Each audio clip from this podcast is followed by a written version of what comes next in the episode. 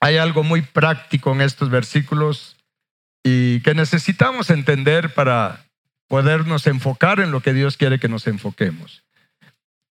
Y es eh, Josué, vamos a leer eh, versículos ah, del 6 en adelante.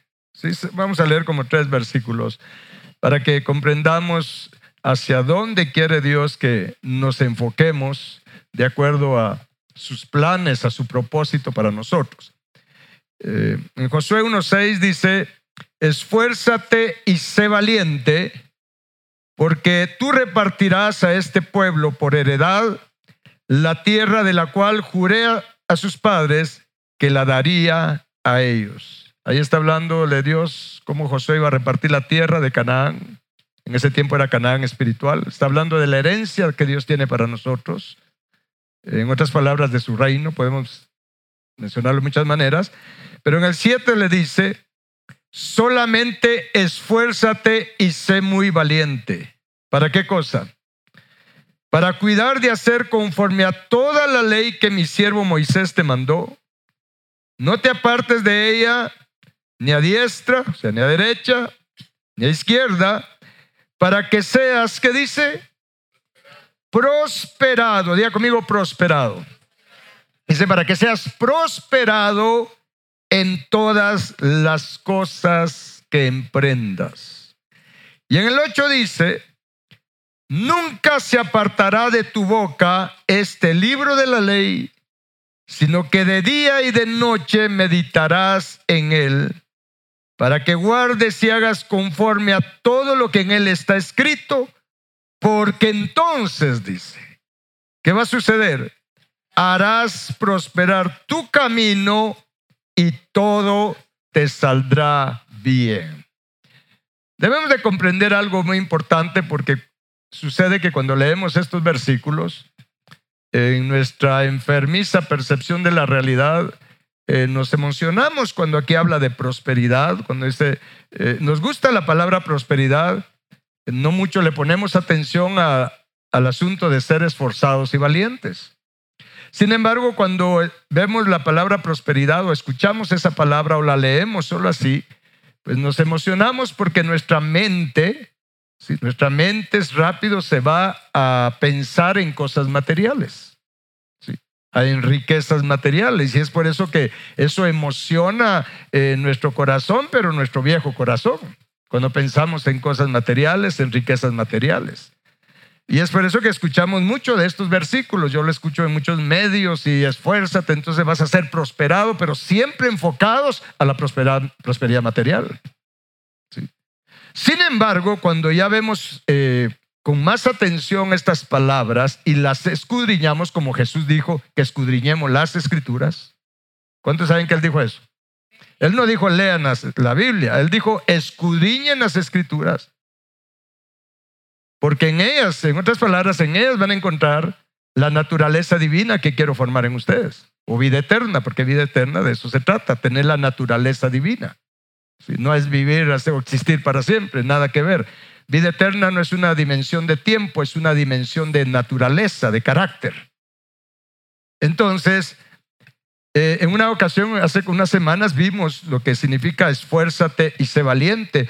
Y la palabra esfuerza, esforzarse, ser esforzado significa eh, ser insistentes, eh, resistir, no desmayar en aquello que, que he emprendido. Y la palabra valiente significa tener ánimo, diga conmigo ánimo. O sea, tener ánimo, ser pujante, eso significa la palabra eh, en hebreo, eh, significa eh, mostrar determinación, resolución, mis hermanos. Eso es ser valiente, ¿sí? determinado.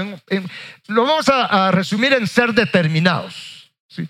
Por eso Jesús dijo, los valientes, los determinados son los que arrebatan el reino de los cielos. Entendiendo también que el reino de los cielos o el reino de Dios, que es lo mismo, solo que en Mateo habla de los cielos, los demás es reino de Dios, pero es lo mismo, eh, es una dimensión de vida, no es una dimensión solamente de espacio físico. Estamos, hay que ir entendiendo estas cosas. Porque el reino de Dios consiste en justicia, en paz y en gozo que da el Espíritu Santo. O sea, es una dimensión de vida, no de espacio. ¿Estamos?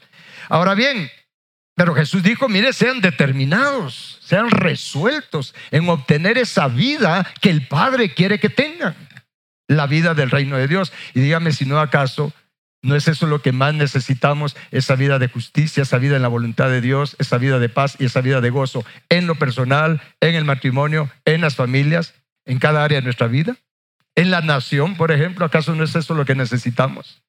¿Estamos? Entonces, mis hermanos, Acá cuando el Señor le dice a Josué, esfuérzate y sé valiente, y le está hablando, en ese caso, en ese tiempo era la tierra de Canaán, literal, les digo, mire, esa es la tierra que tengo como herencia para ustedes, lo cual suele ser una, para nosotros es una figura, una enseñanza de la herencia que Dios nos quiere dar a nosotros, la herencia de esta tierra de nuestro corazón, pero, pero liberado, sanado, limpiado, santificado, para que nuestro corazón sea una tierra deseable, una tierra de paz, una tierra casada con Dios. Eso es lo que Dios quiere para nosotros. Pero tenemos que aprender que hay que ser esforzados y valientes. ¿Y qué tengo que hacer para entrar a esa dimensión de vida? Porque ¿cuántos quieren la dimensión de vida del reino de Dios? Fue lo primero que Jesús nos enseñó a pedir. Lo que pasa es que no le ponemos atención. Nosotros cuando nos presentamos con Dios llevamos una lista de peticiones, pero seamos sensatos. ¿Qué es lo primero que va en nuestra lista de peticiones? ¿Va lo que Jesús nos, nos enseñó a pedir como prioridad? Cada vez que oramos, cada vez que le pedimos algo a Dios. Eh, cada vez, mire, de aquí en adelante, a partir de ahora, cuando usted va a orar, a pedirle algo a Dios, piensa en esto. ¿Qué está poniendo como prioridad en esas peticiones que le va a hacer? Porque Jesús fue claro. Él dijo, cuando oren, oren así. Y luego, después de santificar, de alabar, de adorar al Señor, dijo, pidan, venga tu reino venga tu reino. Es que mire, nosotros tenemos que aprender a ser sabios. Diga conmigo, tengo que ser sabio. Jesús dijo, mire, pidan, Él nos puso el orden correcto, pidan, venga tu reino y hágase tu voluntad, así como en el cielo. En otras palabras, así como ya tienes planificado, Padre, así se haga conmigo en esta tierra. En, en esta tierra de mi corazón y en todos los asuntos de mi vida, en esta tierra literal. ¿Estamos? Esa es la prioridad. Esa es la prioridad. Que su reino se establezca en nosotros. Pero para que eso suceda tenemos que ser valientes y esforzados porque lo dice acá y, lo, y Jesús lo dijo, los valientes obtienen esa vida de justicia. Cuando habla de justicia habla de la voluntad de Dios porque su voluntad es justa. ¿Cuánto lo creen? Su palabra es justa se refiere a esa paz, a ese gozo que no da el mundo, sino que viene de arriba, porque es por obra del Espíritu Santo. Pero para que eso suceda, Dios tiene que liberarnos de todo lo que todavía tenemos del reino de maldad. Porque va si no tenemos todavía cosas del reino de maldad.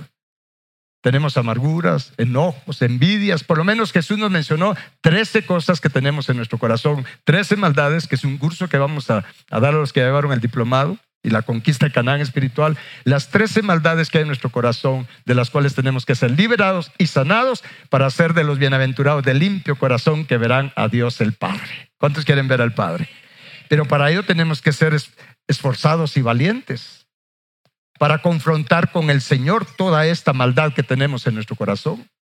Pero veamos qué hacer. Solo quiero mencionar un par de cosas para que nosotros podamos obtener esta vida del reino de Dios a través de recibir esa liberación y sanidad que necesitamos en nuestro corazón, mis hermanos, en nuestro espíritu, porque también nuestro espíritu, no solo nuestra alma, nuestro espíritu también necesita limpieza, necesita sanidad.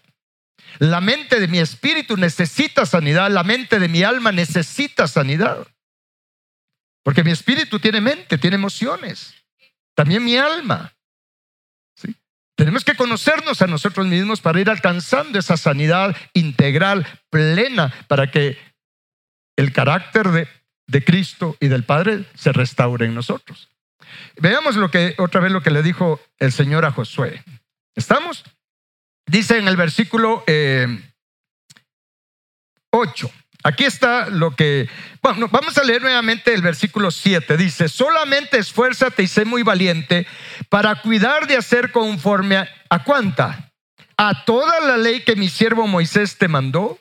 No te apartes de ella ni a diestra ni a siniestra, ni a derecha ni a izquierda, para que seas prosperado. Mire, esto es bien interesante, mis hermanos, porque quiero encontrar acá, esta palabra prosperado es la palabra hebrea sakal que significa, escuche bien pues, porque rápido pensamos en cosas materiales, pero esta palabra prosperado significa eh, alcanzar, significa comprender, significa ser cuerdo, significa ser diestro, entendido, prudente, sabio. Póngale atención porque aquí se nos abre todo un mundo en esto. Dice, eh, nunca, eh, ¿dónde está? Dice, para hacer conforme a toda la ley que mi siervo Moisés te mandó, no te apartes, o sea, de la palabra, no te apartes de la palabra. Diga conmigo, no me tengo que apartar de la palabra de Dios. Dice, no te apartes, ¿sí? ¿Para qué? Para que seas, en lugar de decir prosperado, vamos a decir significado, para que seas entendido, para que seas sabio, para que seas prudente. Entendido en la palabra de Dios, sabio en la palabra de Dios, sabio, conocedor, sabio y entendido en la voluntad de Dios, que nos revela a través de su palabra. Y si yo me, convierto, me voy volviendo conocedor, sabio, entendido en la palabra de Dios, en la voluntad de Dios, prudente en vivir conforme a la palabra de Dios, mis hermanos, eh, entonces también voy a ser prosperado en todas las demás cosas. Esto se relaciona muy bien con lo que dice, deje un dedito acá porque vamos a regresar, acompáñeme a tercera de Juan, por favor. Tercera de Juan está antes de Apocalipsis, versículo 2. Amado, yo deseo que tú seas, ¿qué dice? Prosperado en cuantas? En todas las cosas y que tengas salud. Pero ¿cuál es la condicionante? Así como prospera tu alma. Esto es bien interesante, pero lo voy a dejar ahí y con lo que vamos a ver nuevamente en Josué vamos a comprender este versículo. Porque aquí rápido nuestra mente se va a cosas materiales. Pues amado, yo, yo deseo que seas prosperado. Pero se lo voy a decir una vez. Muchas palabras está diciendo, amado, yo deseo que tú seas sabio. Yo deseo que tú seas entendido. Conocedor, sabio, entendido en las cosas de Dios. Para que acabes, si lo vemos eh, como debe ser, es para que acabes tu jornada con éxito. Porque la prosperidad que Dios habla, nos habla, escuche bien lo que le voy a decir, voy a ir de una vez al, punto. La prosperidad que Dios nos habla acá y de la que nos habla en Josué es que usted y yo tengamos éxito a través de esa sabiduría, a través de ese conocimiento que adquirimos, a través de esa destreza que adquirimos por la palabra de Dios y su espíritu, que nosotros tengamos éxito en regresar a la casa del Padre, porque ese es el mayor éxito que usted y yo podemos tener. ¿Está escuchando? Ese es el mayor éxito que usted y yo podemos tener. Mire, pensar que el mayor éxito que podemos tener o pensar que la prosperidad de la que Dios nos habla son las cosas terrenales y materiales, mis hermanos, mire, por muy poquita cosa murió Cristo en la cruz del Calvario entonces. ¿Me está escuchando? ¿Está escuchando?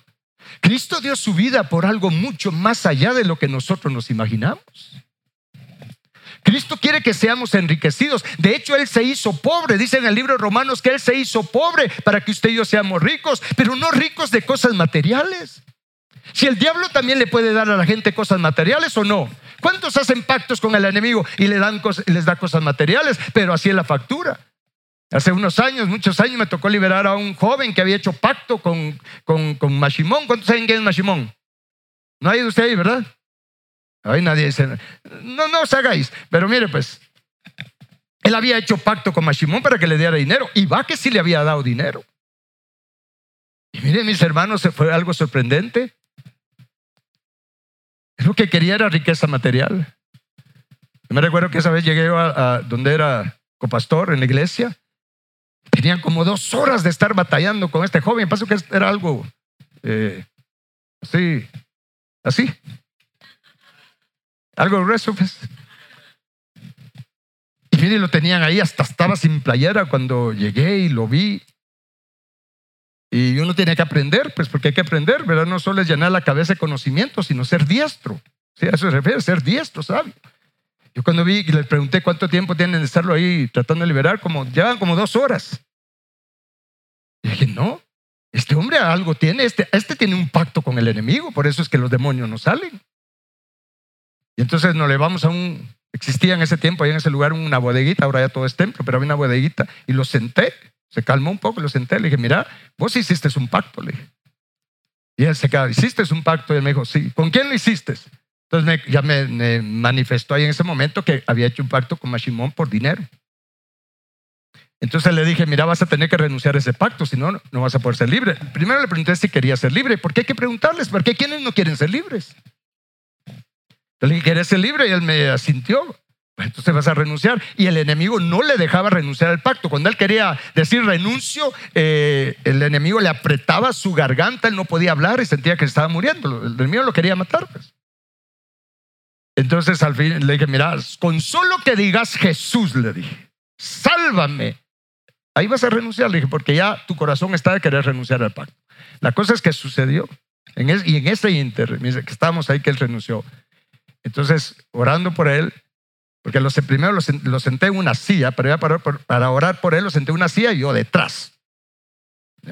Y, otros dos ahí ayudando. Miren mis hermanos, era bien gruesecito, no muy alto, pero bien grueso.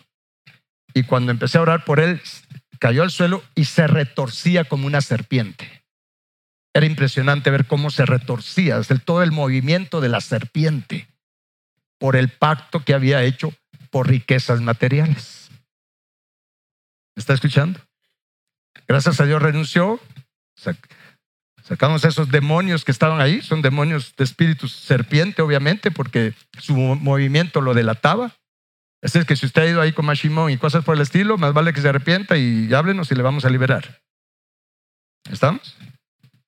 Porque es algo muy serio. Es algo muy serio, mis hermanos.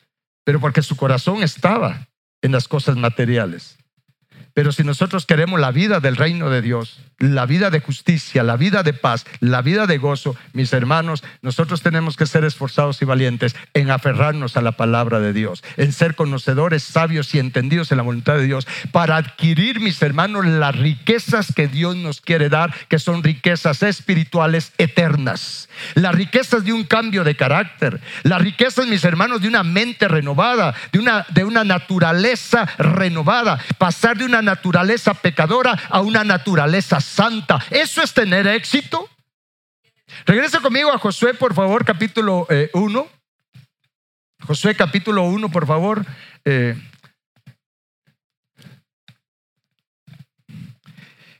donde, y vamos a ver el versículo porque vamos a aprender qué hacer para adquirir esa, esa renovación. ¿Cuántos quieren aprender? ¿Sí?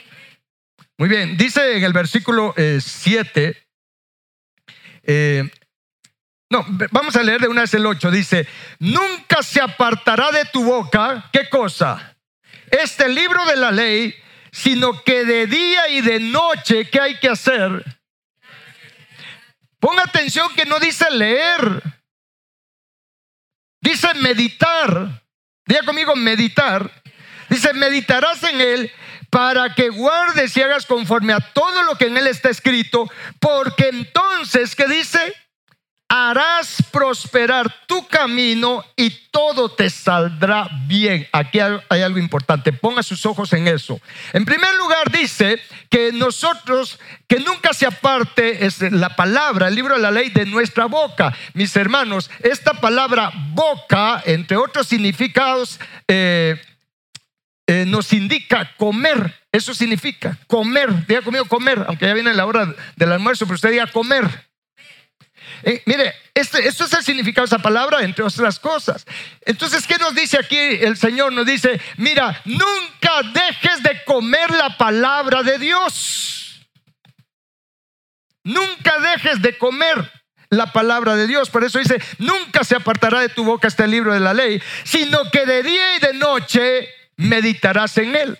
Mire, tal vez no la mayor parte cristianos, porque como van las cosas, le diría que algunos cristianos leen la Biblia. Pero muy pocos la escudriñan y meditan la palabra de Dios. Una cosa es leer y otra cosa es meditar. Y meditar tiene relación con comer. Meditar significa rumiar. ¿Cuántos saben qué significa rumiar? ¿Sí? La mayoría no sabe qué significa rumiar. Rumiar es, se lo voy a poner ejemplo con los animales, las vacas. Una vaca sí la conoce usted, ¿verdad? Si no, por favor, bájeme ahí rápido y le muestra una vaca ahí. Mire, pues, las vacas y otros animales cuando comen, mire, la verdad que son bien inteligentes. En primer lugar, comen sano.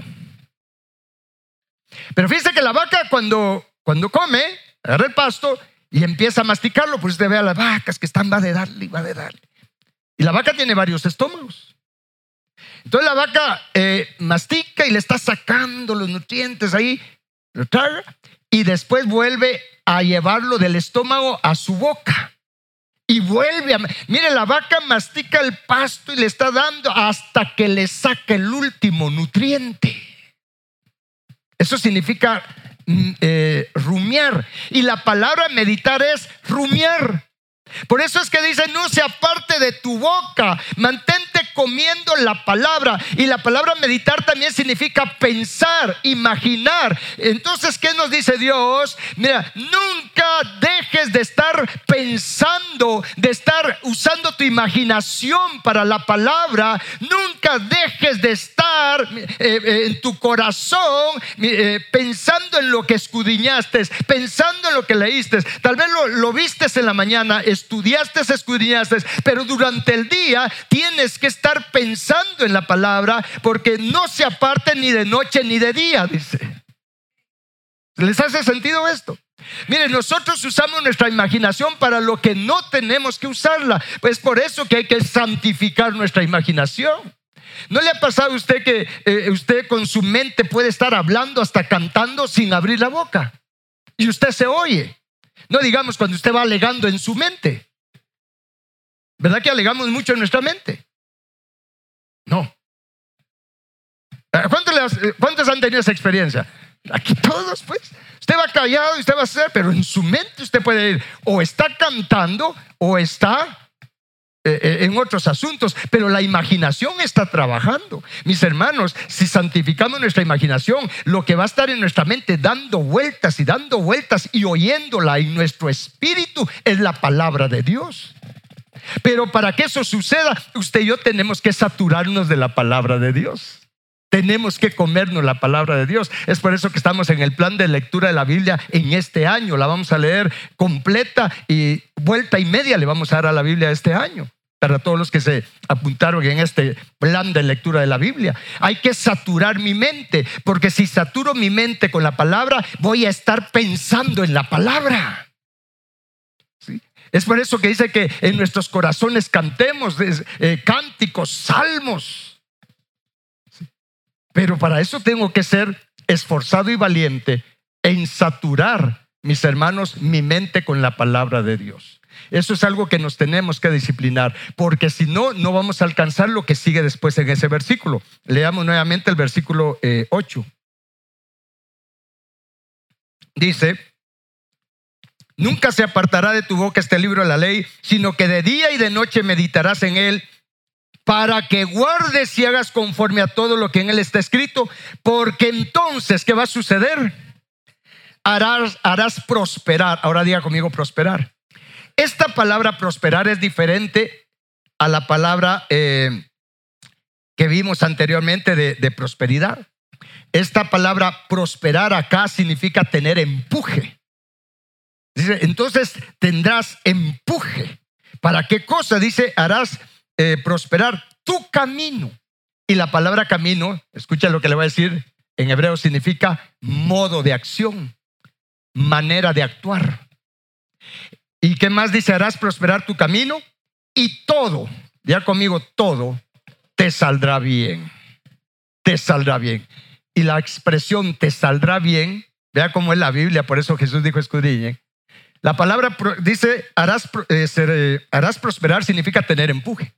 Y la expresión todo te saldrá bien, bien, es la misma palabra hebrea que dijimos que significa ser conocedor, entendido, sabio, prudente.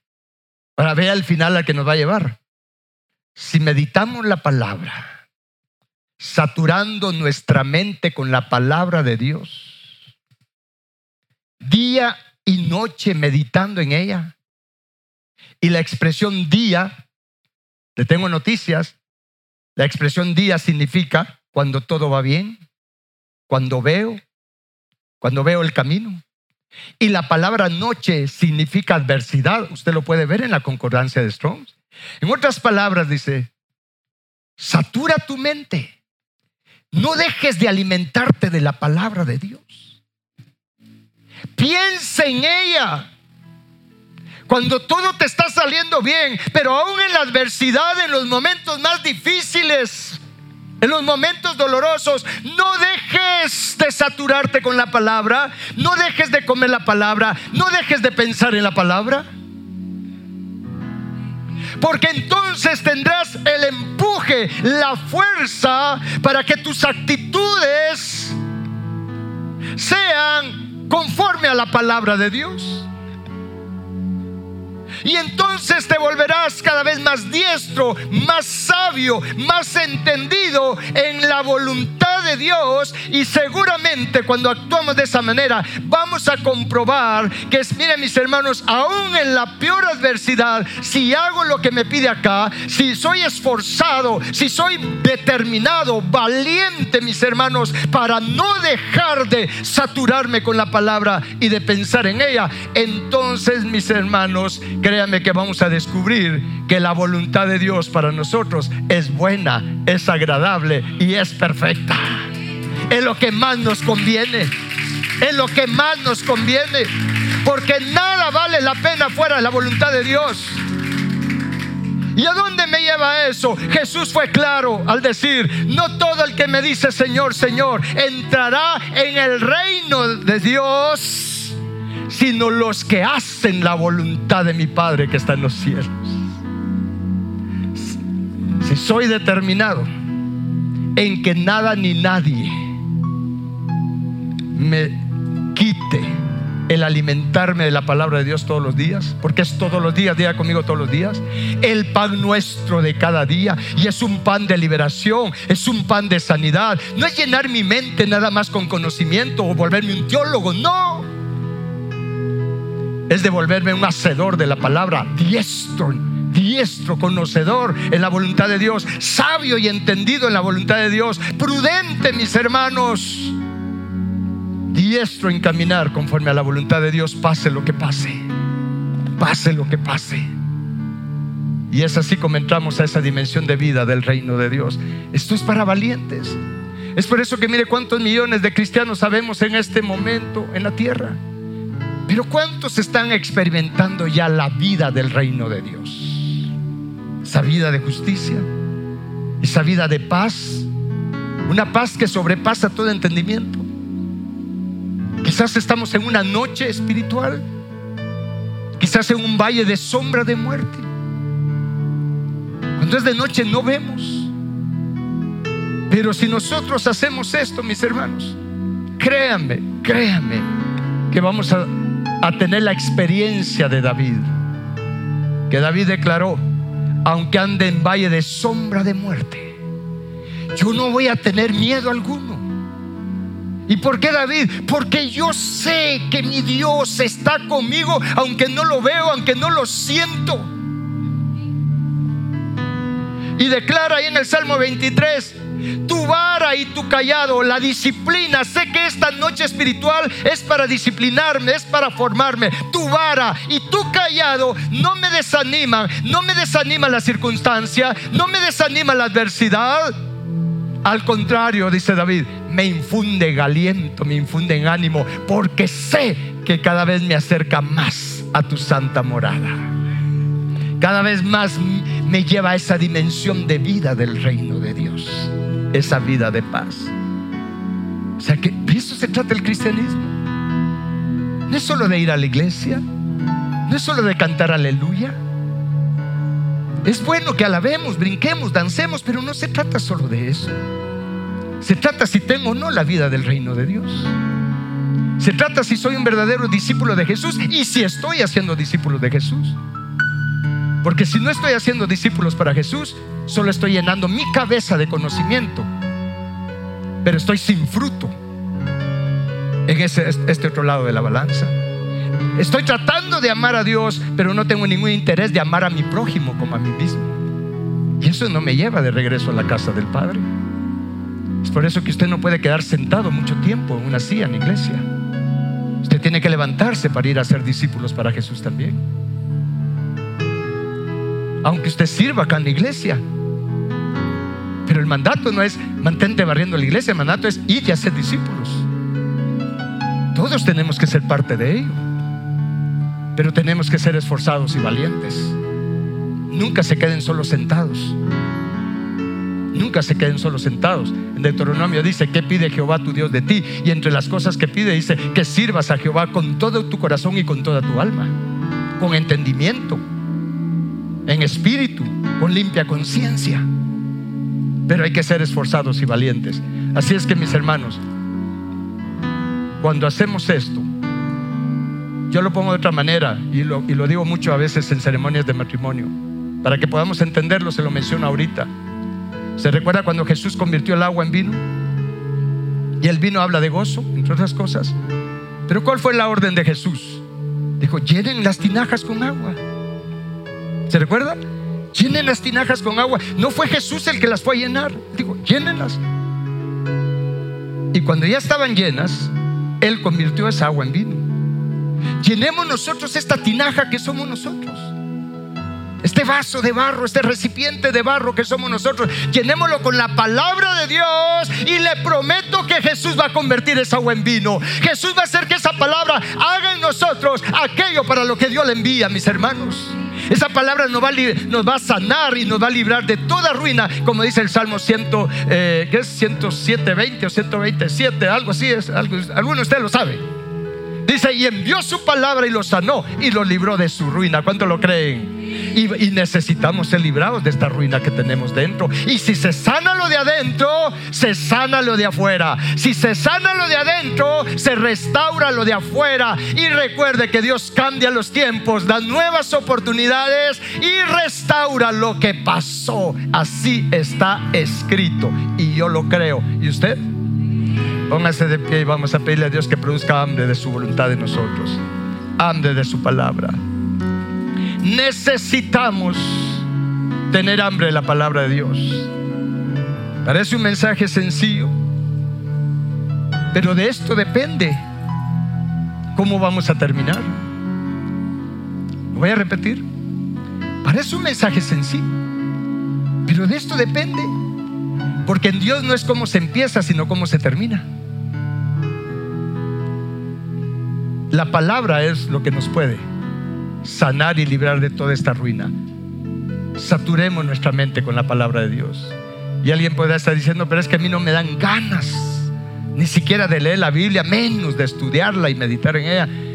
Pues pidámosle a Dios que produzca en nosotros hambre, hambre de su palabra, pero pidámoselo de corazón. Y si alguno de ustedes dice, me dice, es que mire, la verdad es que no quiero, pues dígale, Señor, hazme querer, querer. Palabras que le aprendí a la doctora Esparza. Hazme querer, querer. ¿Y qué cree? Dios lo va a hacer. Padre bendito, te damos gracias por ti. Gracias por tu palabra. Padre, gracias porque nos has dejado tu palabra escrita.